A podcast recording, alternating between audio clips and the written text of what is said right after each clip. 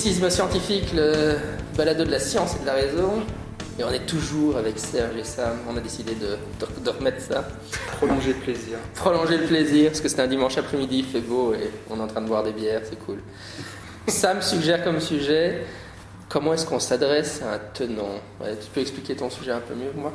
Ouais, ben c'est ça qui est. C'est, c'est vraiment c'est toute la difficulté de notre, euh, notre discipline. C'est euh, quand on a quelqu'un en face de nous qui quelque chose qu'on sait être faux. En tout cas, avec la méthode, on, déduit que cette chose est fausse. Donc voilà, on a, on a en face de nous euh, notre tante qui veut nous faire bouffer du pain sans gluten ou. euh, ou euh, quelqu'un qui essaye de nous convaincre que les fantômes existent, etc., etc.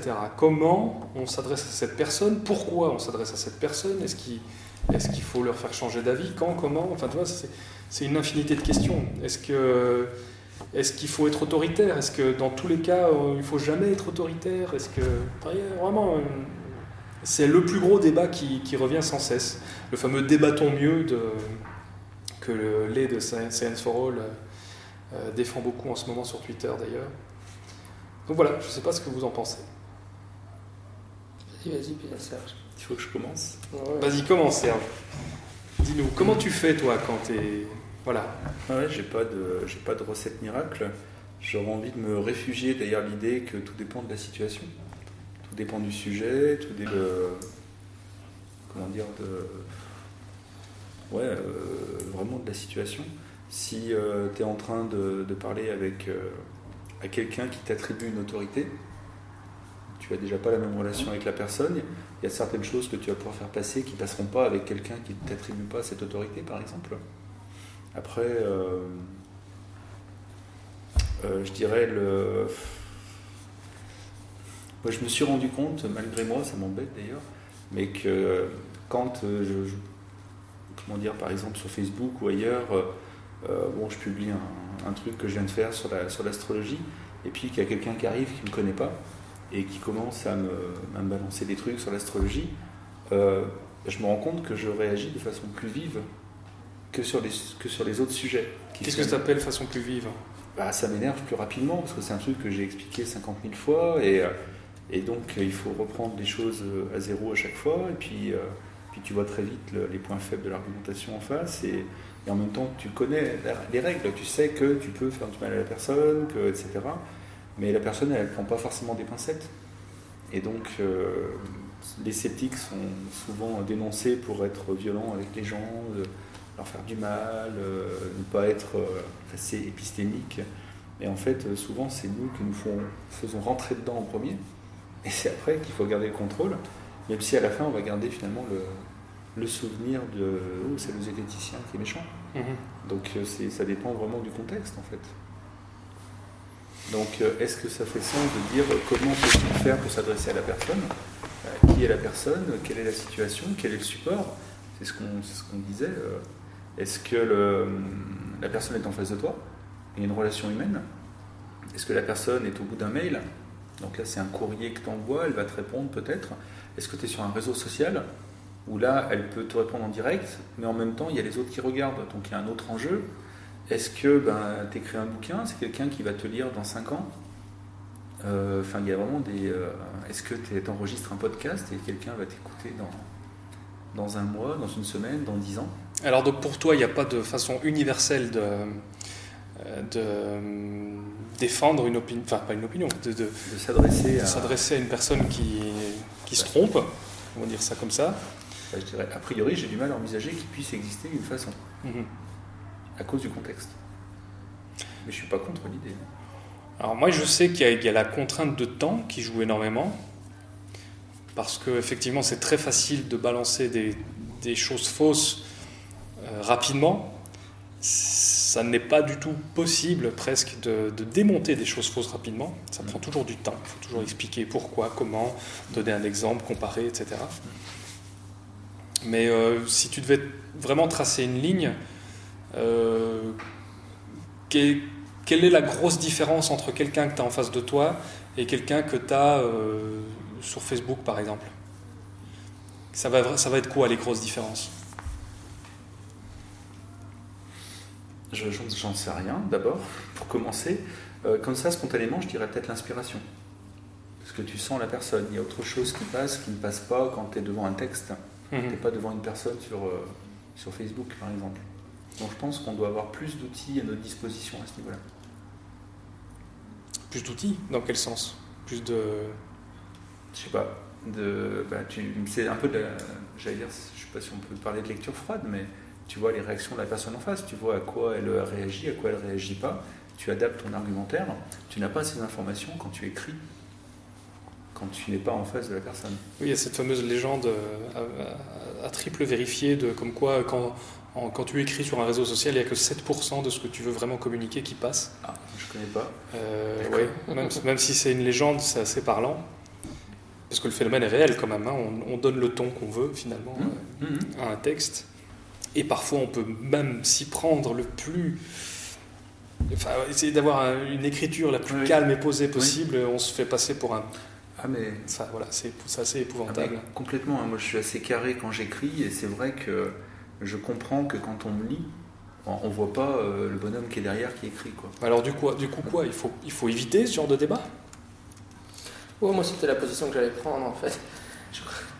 J'ai tendance à, à me dire que. Enfin, en tout cas, ce que j'observe, c'est le, le- le syndrome du sceptique débutant, c'est celui qui veut débattre avec tout le monde, hein. Mhm. Euh, même dans des situations euh, où on sent bien que c'est pas une bonne idée.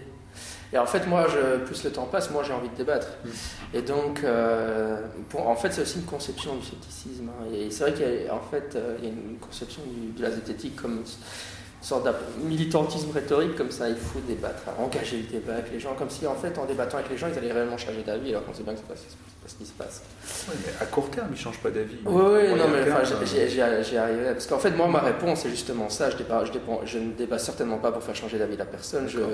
Je débat pour planter des graines de doute. Mais, euh, mais donc, c'est pas du tout non plus essayer de convaincre. la- Ouais, enfin, c'est c'est très différent comme approche Bien sûr. pour moi de, de- de planter des graines de doute versus essayer de convaincre la personne que j'ai raison par la puissance de mon intellect. Mais euh, ouais, moi, moi, moi, ma conception de la zététique ou du scepticisme, c'est que c'est de l'érudition, j'appelle ça toujours. C'est-à-dire que c'est quoi? Bah, C'est des gens qui documentent des choses que les autres gens ne documentent pas, par exemple. Traditionnellement, le, paranormal n'est pas très documenté par les scientifiques. Et donc, euh, euh, les sceptiques, eh ben, ils, créent une documentation sur ces phénomènes qui, par définition, ne devrait pas être lu par beaucoup de monde, mais la génération suivante de sceptiques devrait les lire. Et en fait, on a comme ça une information alternative à, à l'information que les tenants produisent. hein. Euh, en fait, on, fait un- une, œuvre d'archiviste d'éléments critiques, et je pense que cercle, il a trop- t'as 200% là-dedans, tu vois. En fait, dans le fond, je, sais que ton livre, tu l'as vendu pas mal, hein, enfin, je veux dire, c'est pas, c'est pas euh, les ventes d'Idriss Aberkan, mais tu l'as, tu, l'as, vendu, mais ton livre, en fait, il est là parce qu'il documente des choses, Mhm. Et bah, la génération suivante, euh, il y aura un mec qui s'intéressera à l'astrologie, il tombera sur ton nom, il lira ton bouquin, et puis il reprendra le flambeau. C'est une traduction de documentation, de, de, de critique de certains sujets. Mais donc, euh, moi, en fait, quand j'écris, tout ce que je produis, tout ce que j'écris, je le fais jamais à destination des tenants ou pour convaincre des gens, je le fais à destination des sceptiques ou de la, la génération suivante, idéalement, quoi. Les jeunes. C'est pour ça que j'écris des livres pour enfants de 5 ans, parce que là, là, c'est vraiment la génération suivante, quoi. Mais, donc du coup, en fait, moi, j'essaie vraiment de, de moins débattre, le- de, de pas débattre. Bon, alors évidemment, je suis, je suis aussi, c'est comme on disait tout à l'heure, je suis quand même un être humain, donc ça, ça m'arrive d'avoir le mauvais réflexe sur Internet, de lire un truc et de vouloir débattre. Après, je me fous des gifles mentales en disant, mais qu'est-ce que tu fous? Euh, mais, mais alors, là, je veux dire, moi, mon truc, c'est juste, généralement, si je suis face à une personne, non, mais aussi à l'école, quand je donne cours, ou, euh, ou à- donc, avec un membre de la famille, forcément, il y a des moments. Et en fait, là, la seule chose que je fais, c'est dire, non, je suis pas d'accord avec toi. Hmm. Juste qu'elle sache qu'il y a des gens qui sont pas d'accord avec elle. Et moi, je pense que c'est le strict minimum, mais en fait, ça, c'est déjà une fameuse graine de doute, en fait. Non, mais attends, la personne qui, qui est. Parce que si tu dis ça, Ouais, ouais, ouais. t'as mis un pied dedans, donc la personne, elle va insister, elle va te dire Ah oui, pourquoi? Débat, vas-y, on est entre nous, sois, sois détendu. euh, t'es, euh, tu sais que c'est déjà la merde là. Si tu, si tu te limites à exposer ton point de vue, dans ce cas-là, tu rentres pas forcément dans le débat. Ah, mais comment tu fais ça? Voilà. Ouais. En fait, c'est vrai que moi j'ai des situations très claires en cours où ça m'arrive, par exemple. Donc moi je donne cours de japonais, qui n'a rien à voir avec la pensée critique. Et puis, mais les, élèves, parfois, ils vont lâcher un- une opinion sur un truc ou l'autre. On est à l'intercours, par exemple, et ils vont dire c'est clair que les OGM, c'est super dangereux. Et alors, à ce moment-là, je vais dire ah non, je pense pas ça. Et puis ils vont être tout feu, tout flamme. Quoi, quoi, professeur, professeur, vous n'êtes pas d'accord? Ah, le cours reprend. Ah oui, tu nies en fait. Ah, je nie le bazar, ouais, je- j'engage pas le débat. hein. Mais en Ah fait, ben, en le simple- famille alors, en famille. Ouais, non, c'est vrai que là, ça c'est. Mais la, la- la famille, on sait tous que c'est le pire. Euh, Repas dominical. c'est le truc que tu sais justement pas éviter. Parce qu'en fait, sur Internet, tu peux éviter un débat. euh, simplement, euh, moi, je suis sur Twitter ou quoi. Il y a, un gars qui dit un truc, je réponds une fois, deux fois, et puis la conversation est finie. J'engage pas plus loin. Sur Facebook, il faut pas engager. En fait, je débat pas. Je lui ai donné euh, deux, trois points d'opinion, et puis euh, voilà. Mais en fait, ça sert à rien de revenir encore et encore. hein.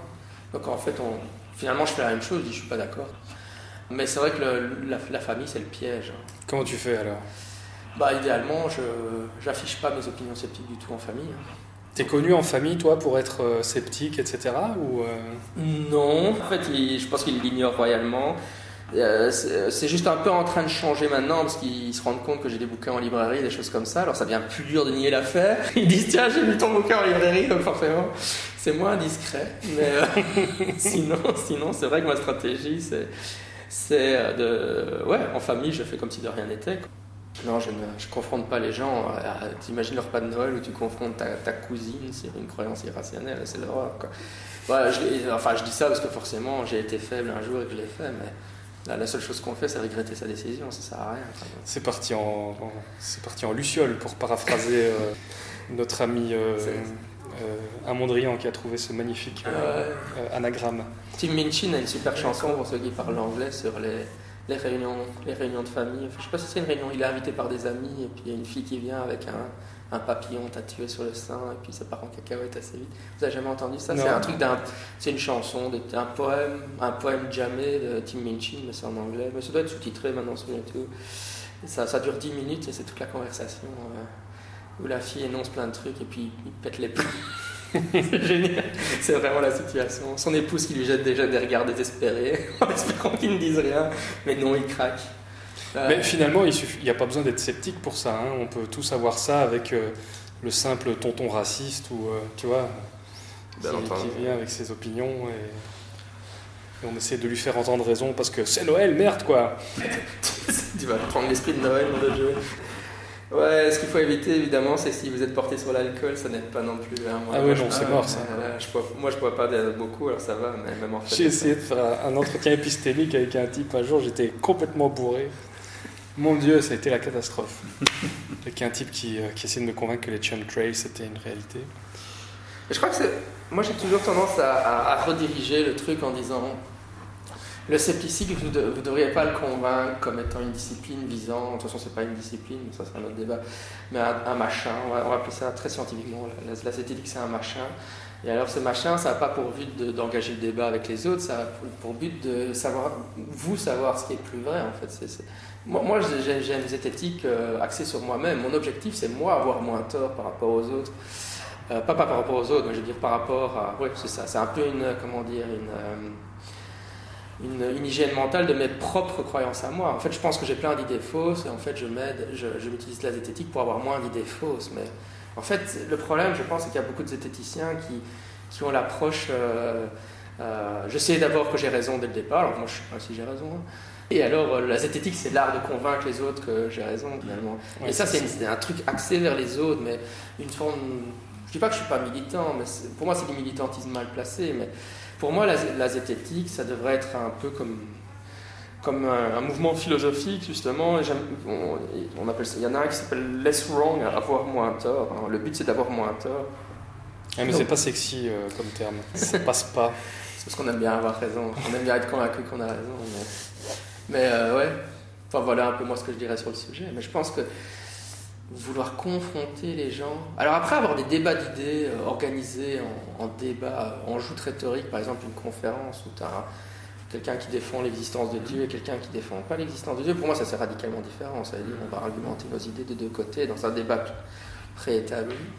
Mais euh, ouais, je veux dire, agresser ma grande tante un tel parce qu'elle croit que les huiles essentielles c'est vachement bien pour euh, tous des trucs, ça sert à rien.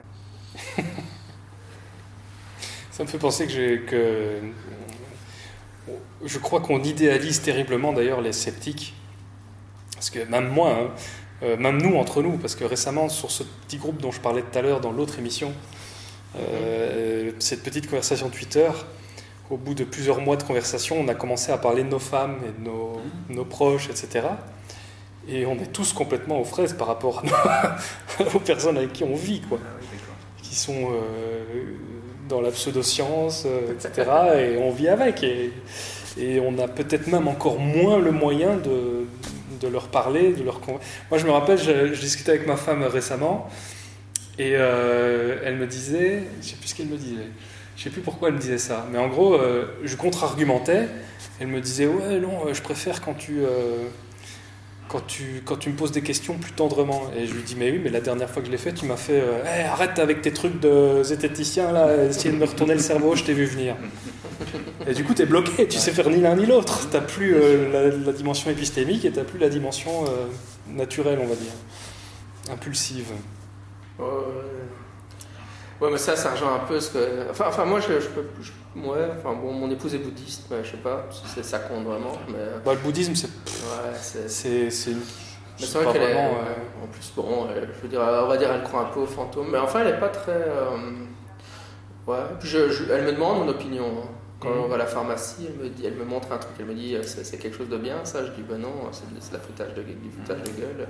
Elle va me demander clairement ce que moi j'en pense. hein, et- donc elle va quand même souvent. Donc je peux pas vraiment me plaindre de ce côté-là. Ça m'arrive, elle me pose. Des... En fait, en fait c'est l'inverse. Moi je lui en parle pas, mais elle, elle, elle sait. Et donc elle me pose des questions. Quoi, ce que moi j'en pense. c'est peut-être ça la technique, il Ouais. faut pas trop en parler. Ouais, mais, mais, mais ça revient parce que Serge a adoré passer la nuit dans, chez moi, dans ma chambre d'amis. Et alors, euh, il a vu mon fils ce matin. Et euh, par exemple, avec les enfants, c'est la même chose. Que- Quel message est-ce que je dois donner à mes enfants? Mais, Je veux dire, si, si mon fils il a 7 ans maintenant, mais est-ce que, est-ce que je- si je lui donne les réponses, je lui dis, il me dit est-ce que les fantômes ça existe? Non, ça n'existe pas. Problème résolu. Est-ce qu'on a vraiment fait un œuvre de zététique Moi, je pense qu'on loupe le coche quand on fait ça. Donc, euh, avec mon épouse, c'est la même chose, hein, même si c'est des adultes. En fait, est-ce qu'on veut, est-ce que, est-ce qu'on veut leur donner on do- Je reviens sur ce que je disais avant. Est-ce que si la zététique, c'est avoir les bonnes réponses dans sa tête, être certain qu'on a les bonnes réponses dans sa tête et alors les imposer aux autres, c'est, pas la zététique que je pratique. hein. Moi, la zététique que j'essaie de faire, c'est de faire réfléchir les autres. Et donc, par exemple, pour les fantômes, je vais dire, euh, moi, j'y crois pas tellement, mais bon, ta maman, elle y croit, euh, parce que les Japonaises, les Japonais, ils sont très forts là-dedans. Et t'en penses quoi, toi? Donc, en fait, j'arrête pas de l'inciter à la réflexion personnelle, plutôt que moi de donner des réponses toutes faites. Et je crois que c'est, quand, en gros, avec des adultes, c'est ce qu'il faut faire aussi, je pense, hein, même euh, de manière plus subtile peut-être, mais ça revient à ton, ça rejoint ton entretien Ah épistémique, mais Ouais.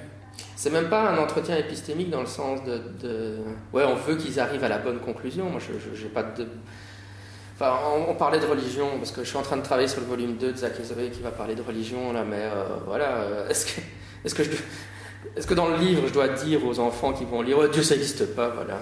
Et les prêtres, c'est tous des pédophiles, c'est De folie d'être Ou, On, Ou alors, est-ce que- venir en tout cas. ou alors est-ce qu'un livre zététique sur la religion, c'est de dire on va, on, va, on va réfléchir avec l'enfant sur le concept de Dieu et on va laisser arriver. Et, en fait, dans le fond, je- je- si j'écris un livre et que mon, que mon fils le lit, mais qu'à 18 ans, il me dit bah, finalement, je suis chrétien, je trouve que Dieu. Est-ce que j'aurais échoué en tant que père? Ben, ben non, ça dépend. Ça dépend comment il réfléchit à la question. La, la zététique, c'est la qualité de la réflexion, pas la conclusion à laquelle tu arrives. Et c'est une information parmi d'autres. C'est-à-dire, il n'a pas que ta lecture euh, pour se faire un avis, donc euh, tu peux pas être responsable de quoi que ce soit. Et puis c'est parfois nécessaire, hein, de toute façon, de, de- de plonger dans une croyance pour, euh, pour, pour saisir que- que- que- quelles sont ses failles, j'ai envie de dire. Euh, zététique y compris, j'ai même envie de dire. Moi, je me rappelle très très bien de ma phase débutante, qui est la même que celle de beaucoup de gens. Tu découvres euh, cette liste des sophismes, et soudainement, tu te sens tout puissant. Ouais. Et ça, c'est un effet euh, récurrent qu'on voit souvent. Euh, soudainement, bim, on, on- on voit le code de la matrice, tu vois. euh, on, on entend quelqu'un parler, on fait bah, T'as tort pour ça, ça, ça et ça et ça, et ben voilà, t'as tort, voilà, ça y est. C'est à ça qu'on reconnaît souvent les jeunes, les nouveaux zététiciens, on va dire, Ouais.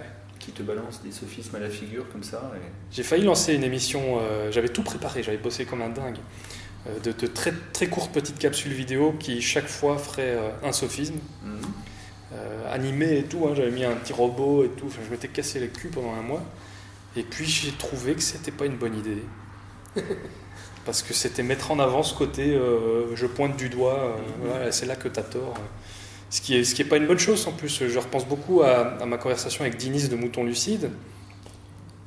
Le mec, il, a, il t'aligne une phrase, il y a 25 trucs à, à redire sur la phrase.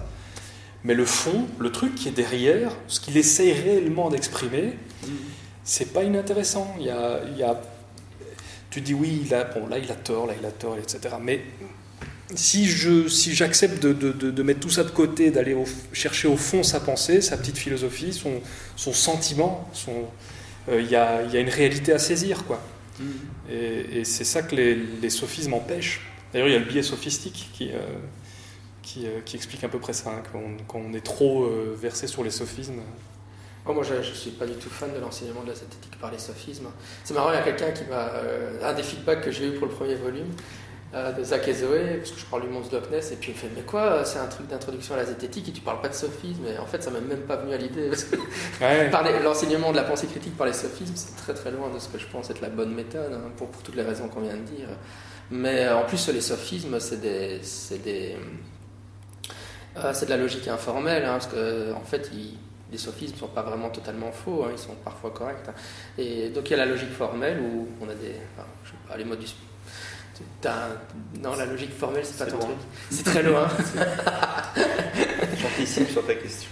Oui, non, non, je, je vais dire, euh, voilà. De toute façon, vous allez voir euh, la logique d'Aristote et tous ces machins-là. Il y a des, il y a des voilà, Socrate et Thanon. Vous avez tous, tous fait ça au bac philo, de toute façon.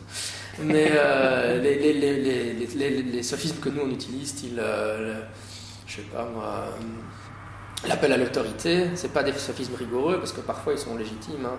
Et euh, en fait, c'est ce qu'on appelle des heuristiques. C'est- souvent une bonne façon de penser. C'est pour ça qu'on les utilise. Et donc, euh, toujours pointer ça alors qu'on le fait tous. euh, Ouais, l'appel à l'autorité, on le fait tout le temps, parce que par exemple, si on n'est pas des spécialistes dans le réchauffement climatique, oui. on dit. Nous, ce qu'on va dire, c'est 99%. Il y a un consensus quasiment total chez les météorologues, non- 99% en général, cite, hein, on on fait un sondage. Et en fait, ce qu'on fait, c'est un appel à l'autorité. Alors les gens disent oui, mais c'est pas vraiment un appel à l'autorité parce qu'on cite des scientifiques. Ou parce qu'on en cite plusieurs, ou parce qu'on cite un consensus. L'appel au consensus, c'est quand même un appel à l'autorité, parce que c'est pas une opinion que, que je peux légitimement avoir, mise à moi-même, parce que je ne connais pas la littérature, je ne l'ai pas lu, donc c'est une forme d'appel à l'autorité.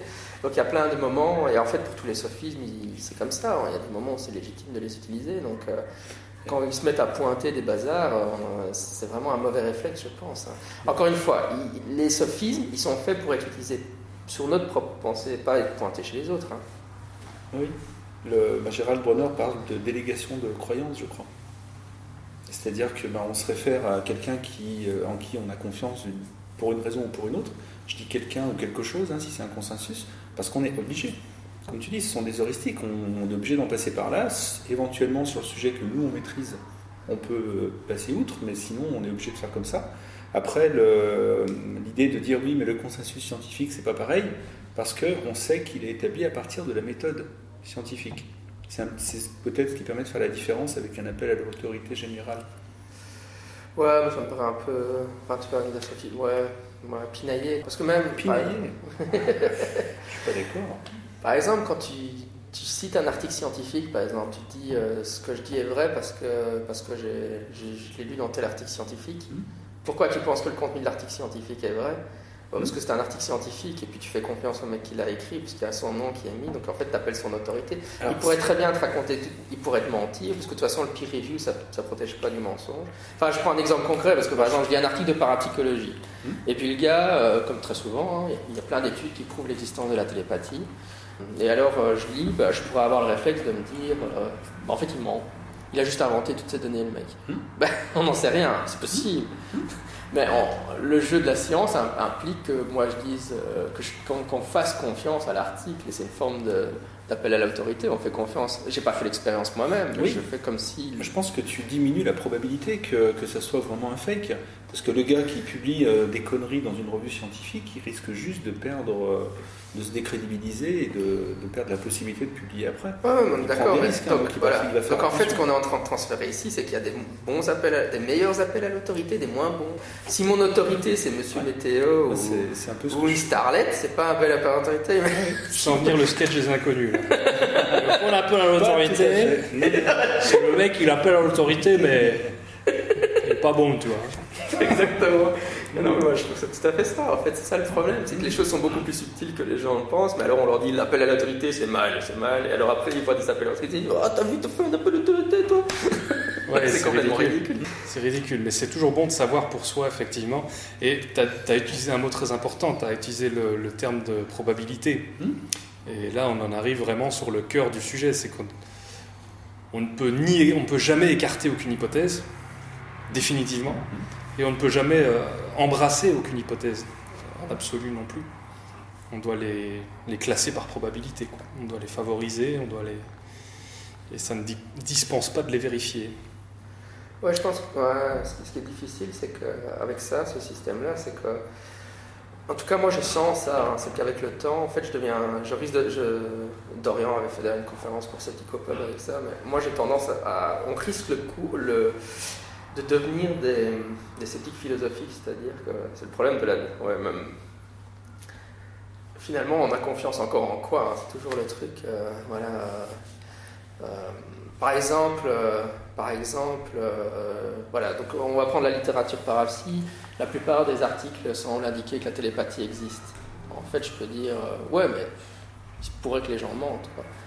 Ou bien qu'il y ait tellement de faux, ou, ou alors, ils ouais, c'est ça, c'est des contrefaçons, ils ont tripatouillé leurs données. En fait, si, si tu appliques ce raisonnement-là à plein d'autres sujets, tu peux toujours tout nier. En fait, alors tu dis, mais non, il faut que je dois jouer le jeu de la science, je dois faire confiance à la publication de l'article. Le, problème, ouais, mais alors à ce moment-là, je, bon, alors je dois conclure que la télépathie existe, quoi, finalement. Mais j'ai pas envie de conclure ça, donc euh, en fait, tu arrives à un moment où tu es dans une sorte de doute généralisé, surtout. À la fin, tu deviens, euh, ouais, tu, tu cours le risque. Alors, hygiène mentale, on a parlé. euh, je crois que c'était, ouais, c'est ça, c'était avec la sortie du nouveau livre, là, les têtes bien faites. hein. Mhm. C'est un enjeu en fait d'enseigner la pensée critique Mhm. et d'éviter de, de- de transformer les gens en des, en des gens qui doutent de tout et de rien, Oui, enfin, oui. qui n'aient plus aucune certitude. Et même moi, cet effet-là, je l'ai avec le temps. En fait, je deviens tellement euh, nuancé ou donc comment savoir que je- comment être certain que ce que je sais est vrai qu'à la fin. euh, je, je sens que je, je glisse lentement et sûrement vers une sorte de doute plus généralisé, que c'est marrant. Euh, enfin bon, juste comme ça quoi. Ouais. Je, je pense, moi, que je me pose plus la question de euh, est-ce que ce que je pense est vrai? Ça, c'est l'étape ultime. Il faut même plus se poser la question. Peut-être que ça prête à confusion. Alors, ce que je viens de dire, là, je vois vos réactions.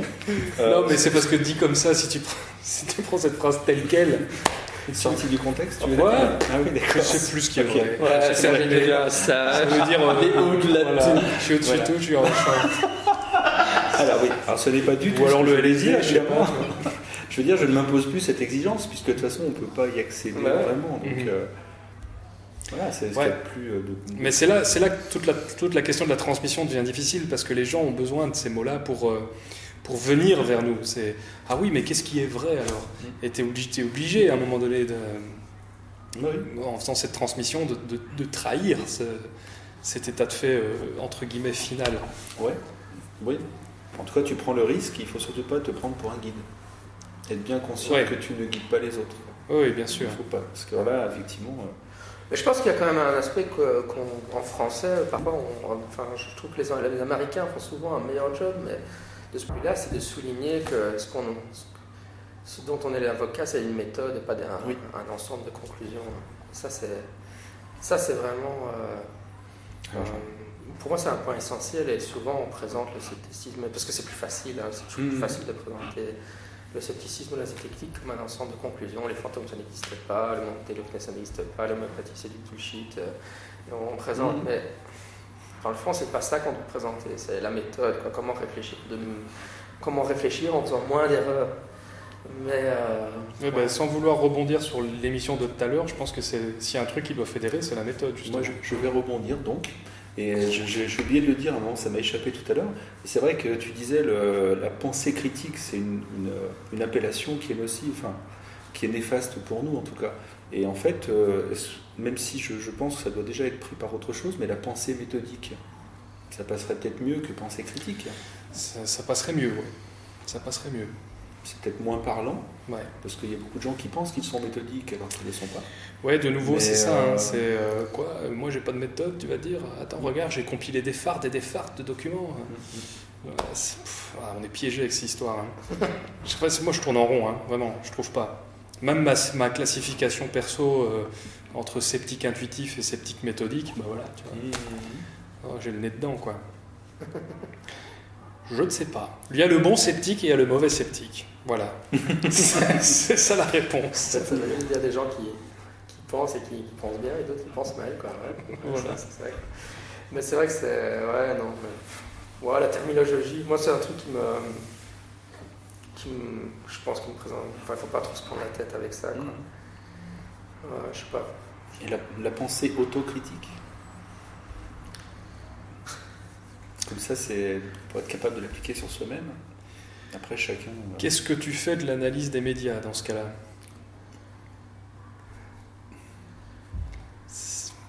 Ah.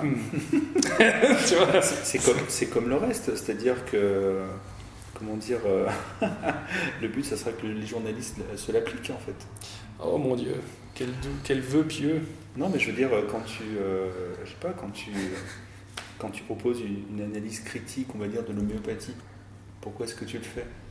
Sinon, parce que ben, les gens qui l'utilisent se posent certaines questions. Donc, ben, les médias, c'est pareil quelque part. C'est intéressant. Ça, ça, ça mérite une réflexion. euh, ça mérite d'y penser pendant 2-3 douches et euh, dormir dessus euh, S'y quelques reposer fois. un peu. Ouais. Il y a eu plein de terminologies qu'on n'a même pas évoquées, hein, rationaliste, euh, Oui, oui, oui. Scepticisme scientifique. Ouais, et puis euh, libre penseur qui est sympa aussi, hein. c'est quelqu'un qui pense par lui-même sans, sans faire confiance à des autorités justement, sans faire confiance à l'autorité de l'Église ou à... Mais c'est aussi le propre du tenant. Oui, bien sûr, c'est parce que le, le te- le tenant c'est c'est un sceptique qui a mal tourné, donc c'est normal. Ouais, le problème, c'est que c'est l'acception de la liberté euh, à l'envers en disant, c'est-à-dire que tu t'es euh, désenclavé de plein de désenclavé, ouais, ouais, Alors qu'en fait, tu peux avoir la liberté de dire merde et de ne pas tenir compte de la pensée critique. Donc, euh, libre penseur, moi, c'est ce qui me gêne dans l'appellation. quoi. Je n'en ai pas rendu. On ne trouvera Oui. jamais, on trouvera jamais une terminologie qui, qui, nous, qui nous agrée. euh. En fait, en fait euh, moi je fais l'inverse. hein, je- J'utilise des termes et je dis ces termes-là, ils, font- ils définissent ce que je suis en train de faire. Par exemple, euh, Zach et Zoé, euh, on a, on a appelé ça zététicien en herbe. Alors, euh, personne, certaines personnes m'ont dit Tiens, tu mobilises le terme zététique, je croyais que tu n'avais pas ce terme-là, etc. Ah, moi je trouve que c'est un argument de vente, hein, parce que ça identifie bien quel est le public. hein. si vous Mhm. vous identifiez comme Z, euh, le ce livre est fait pour vous. Donc euh, pour moi, parce que par exemple, Brock avait écrit un livre pour enfants il y a, il y a 10 ans de ça, D'accord. euh, pour, pour plus âgés que nous, hein, pour les 10-11 ans. Mais il a appelé ça, euh, je sais pas, la, la magie du paranormal, ou un truc comme ça. Ah, Je d'accord. crois que j'ai oublié le titre. Mais il n'avait pas du tout mis Z dans le titre, ou zététicien. Il n'y avait ni pensée critique, ni zététicien dans le titre, ni rien. Donc les gens, en fait, ils trouvent pas son bouquin. quoi. Euh, je pense qu'il est épuisé maintenant, ou en tout cas très difficile d'en trouver. Mhm. Donc moi j'avais mis ça, comme ça c'est clair, ça identifie bien le bouquin. Mais par exemple, le volume 2, on va parler de religion. Et c'est vrai qu'on en a parlé tout à l'heure euh, à la maison. Euh, normalement, la religion, certains êtres ils disent euh, la- parler de Dieu, ça fait pas partie de, de, la, de, zététique, parce que la zététique, c'est la méthode scientifique. Enfin, ils vont définir les choses comme ça. Et la méthode scientifique, c'est seulement ce qui est expérimental. Ça, ça, ça n'a trait qu'au matériel, on. On peut pas parler de théologie avec ça, quoi, par exemple. Ils vont tenir ce genre de discours. Mais, euh, euh, et donc ils vont, ils vont- on pourrait dire, mais alors pourquoi tu fais un livre sur la théologie dans, un, dans, un, dans une série sur la zététique En fait, il n'y a, pas- il y a pas de sujet interdit, de toute façon, pour la zététique. ah, Je il, y a veux dire- il y a des gens qui définissent la zététique, la zététique de manière restrictive, comme ça. hein. Ai Ah oui, non, mais je suis bien d'accord. Je suis bien d'accord. Bah, l'éthique et la morale, quand même. D'accord. Ok, j'aurais pas dû dire ça comme ça. On est un petit peu là, sur la limite du, du, du machin, quoi. Quoique, il y a des tentatives qui se font, quand même. Ce que je veux dire, c'est que, enfin, pour moi, la zététique, c'est pas un outil universel. Mhm. Ce qui vient peut-être contredire ce que j'ai dit avant, mais ce que je veux dire, c'est qu'on l'applique pas forcément, on peut pas forcément l'appliquer à tout, mais par contre, on peut l'appliquer à certaines parties de n'importe quel sujet. Quand il y a une affirmation, on peut essayer de voir ce, sur quoi elle tient, si elle tient, si elle tient pas. Je veux dire, moi j'aime bien toujours donner l'exemple de l'astrologie en disant que l'astrologie c'est irréfutable. Euh, en fait, c'est pas vrai, ça dépend ce qu'on met derrière le mot astrologie. Euh, le fait qu'il y ait une influence astrale ou pas, ça éventuellement on peut dire que c'est irréfutable, parce que chaque fois qu'on va montrer qu'il n'y en a pas, on peut toujours dire oui, mais un jour on va trouver une nouvelle explication. Par contre, les affirmations des astrologues, on a montré plein de fois qu'elles étaient fausses. Donc on peut, euh, on peut très bien l'appliquer, mais ça ne sera pas à l'influence astrale, ça sera à l'astrologie en tant que discipline si vous voulez. Donc euh, les arguments euh, qui veulent prouver que Dieu existe, je n'ai pas la liste en tête, mais il y en a certains où on peut montrer ben, que non, que ça ne marche pas. on ne pourra pas le faire pour l'ensemble. Effectivement. Oh, moi, je, enfin, je suis assez con cette position en fait. moi, moi, je pense qu'il n'y a pas de limite à la pensée critique, dans le sens où en fait, le zététique ça veut rien dire, on est d'accord, on a établi ça précédemment. Donc en fait, la zététique c'est juste bien penser, ben, tu peux bien penser à propos de n'importe quel sujet. Mm. Et il faudrait me définir un sujet sur lequel il n'y a pas moyen de ah. mal penser et de bien penser. Donc en fait, je vois pas pourquoi est-ce qu'on pourrait pas bien penser sur la religion. Mais je pense que surtout juste sur la sur l'éthique et la la politique. Hein. Alors bien entendu, ça dégénère tout le temps ces conversations. Mais ça c'est un autre problème, c'est un problème mm. sociétal sur la manière dont c'est fait et tout. Mais en fait, donc en fait la, zététique c'est rien, et c'est un mix de plein de trucs. C'est un mélange de logique, euh, de d'épistémologie, euh, il y a un peu de folkloristique, il y a un peu de contre-apologétique, et en fait, les gens font un mix de tout ça, ils mettent tout ça. En fait, la zététique, pour moi, c'est pas une discipline, c'est un mouvement qui fédère des gens qui font des trucs. D'accord. Et euh, ben, penser rationnellement à propos de l'éthique, on a, on a, parlé de la religion, donc ça c'est couvert avec la contre-apologétique, mais penser de manière rationnelle à propos de Dieu. Hein. Euh, et donc la, la, pensée de manière rationnelle, ça s'appelle la philosophie généralement, et euh, réfléchir sur l'éthique et la politique, ça s'appelle la philosophie éthique et la mhm. philosophie politique. Mhm. Donc ça s'est fait depuis 2000 ans. Il y a quand même un truc qui, qui, qui est un séparateur net et franc, c'est que la zététique et la, et la science, hein, qui, sont, euh, qui partagent une méthode commune, sont censés produire le résultat qui mettra le plus de gens d'accord. Une espèce de, de résultat comme ça qui est ah ben euh, voilà, un, instant T, si on applique cette méthode, il va, il va en sortir un seul résultat. Ok? Mhm. Alors que les questions morales ou éthiques doivent faire coexister des résultats qui même parfois sont opposés les uns aux autres. Oui, mais parce que moi je rejette complètement ta prémisse, là je pense, je, je suis tout à fait d'accord, en fait, ce que tu dis juste que la prémisse que la, la zététique doit nécessairement mener toujours au même résultat, je pense que c'est pas vrai. en fait, la zététique, c'est réfléchir de manière euh, rationnelle ou de manière correcte, ben, en fait, en réfléchissant de manière correcte, des gens arrivent à des conclusions qui ne sont pas les mêmes. Je suis désolé de vous l'apprendre. Mais par exemple, c'est pour ça que je pense qu'un chrétien peut être un zététicien, qu'un athée peut être un zététicien. C'est pas ce qui compte. C'est encore une fois, je reviens sur ce qu'on disait avant. C'est pas le résultat de la conclusion qui, qui compte, c'est la manière dont c'est arrivé. Il y a plein d'athées qui n'ont pas du tout réfléchi à leur athéisme et qui sont athées juste parce qu'ils ont grandi dans la culture française qui est mm. laïque et où ils ont et ils sont athées par défaut, ils ont absolument zéro réflexion, donc en fait ils ont une croyance irrationnelle dans l'athéisme. Et euh, il y a plein d'athées qui, enfin il y, a, quelques peu d'athées qui réfléchissent à leur athéisme et qui savent l'argumenter inversement. Les chrétiens c'est exactement la même chose, il y a plein de chrétiens qui ne savent pas argumenter leur foi, c'est juste parce que leur papa maman était chrétien. Et il y a des chrétiens qui savent super bien argumenter leur foi, mieux que moi je sais défendre mon athéisme parfois, donc euh, ça existe. Et donc, en fait, moi, c'est la qualité de la réflexion qui fait la zététique, pas la conclusion. Et en fait, en philosophie, c'est la même chose. Le fait qu'il y ait des conclusions. D'abord, il y a quand même des.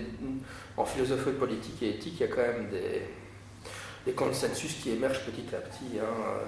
Bon, évidemment, ce pas des consensus absolus comme en science, mais il y, a quand même, il y a quand même des positions. En fait, en philosophie, il y a quand même des positions qu'on sait fausses en général, hein, qui ont été euh, réfutées par la philosophie. Quoi. Bon, après, il y a des, choix qui peuvent être faits en, philosophie, avec des jugements de valeur, hein, ok, mais ce qui compte, c'est la, qualité du raisonnement. Donc on n'arrive pas à la même, à la même conclusion, c'est pas un problème. Il y, a, plusieurs choses qui me gênent aussi dans, dans cette approche-là. C'est le, il y a plusieurs choses. La, différence entre la philosophie et ce qu'on appelle aujourd'hui la science, on pouvait appeler la philosophie naturelle avant, dont on la mm-hmm. distinguait, c'est la contrainte un peu mathématique et notamment la contrainte expérimentale. Mm-hmm. C'est-à-dire qu'à des fois, tu ne peux pas euh, départager des positions philosophiques quand tu as accès à une expérimentation, ça va te permettre de partager. Ouais, évidemment, ouais. Donc la philo, ça suffit pas. Et donc, euh, moi, ça me gêne quand tu dis que pour moi, la, la zététique, c'est euh, c'est le- c'est arriver à penser bien. Mhm, mhm. Ça, ça me pose un vrai problème de le voir comme ça. Et notamment, dans, tout dépend ce qu'on met derrière le, le- le mot penser. Mais je veux dire, euh, je pense pas que la zététique permette de produire euh, systématiquement, je vais préciser ça comme ça, des connaissances. Qu'elle permette d'en amener des nouvelles, d'en d'en produire de nouvelles, pourquoi pas, mais c'est pas son but. Mhm. Et si tu veux bien penser, ben, il faut à un moment euh, avoir, euh, être capable de produire des choses aussi. Et je Ouais, suis mais pas, fait, je suis sûr que ça dépende de la zététique. Ça. Parce que dans, dans- en fait, quand j'ai dit bien penser, évidemment, j'ai inclus la méthode scientifique dedans. Mais pour moi, je ne- la zététique, ce n'est pas que la méthode scientifique. Mhm. Ça, je, je, je, je rejette complètement. Parce qu'il y a plein de choses que, fait les éthi- que font les éthiciens qui ne relèvent pas de la méthode scientifique. Entre autres, par exemple, identifier les raisonnements fallacieux, c'est typiquement de la philosophie.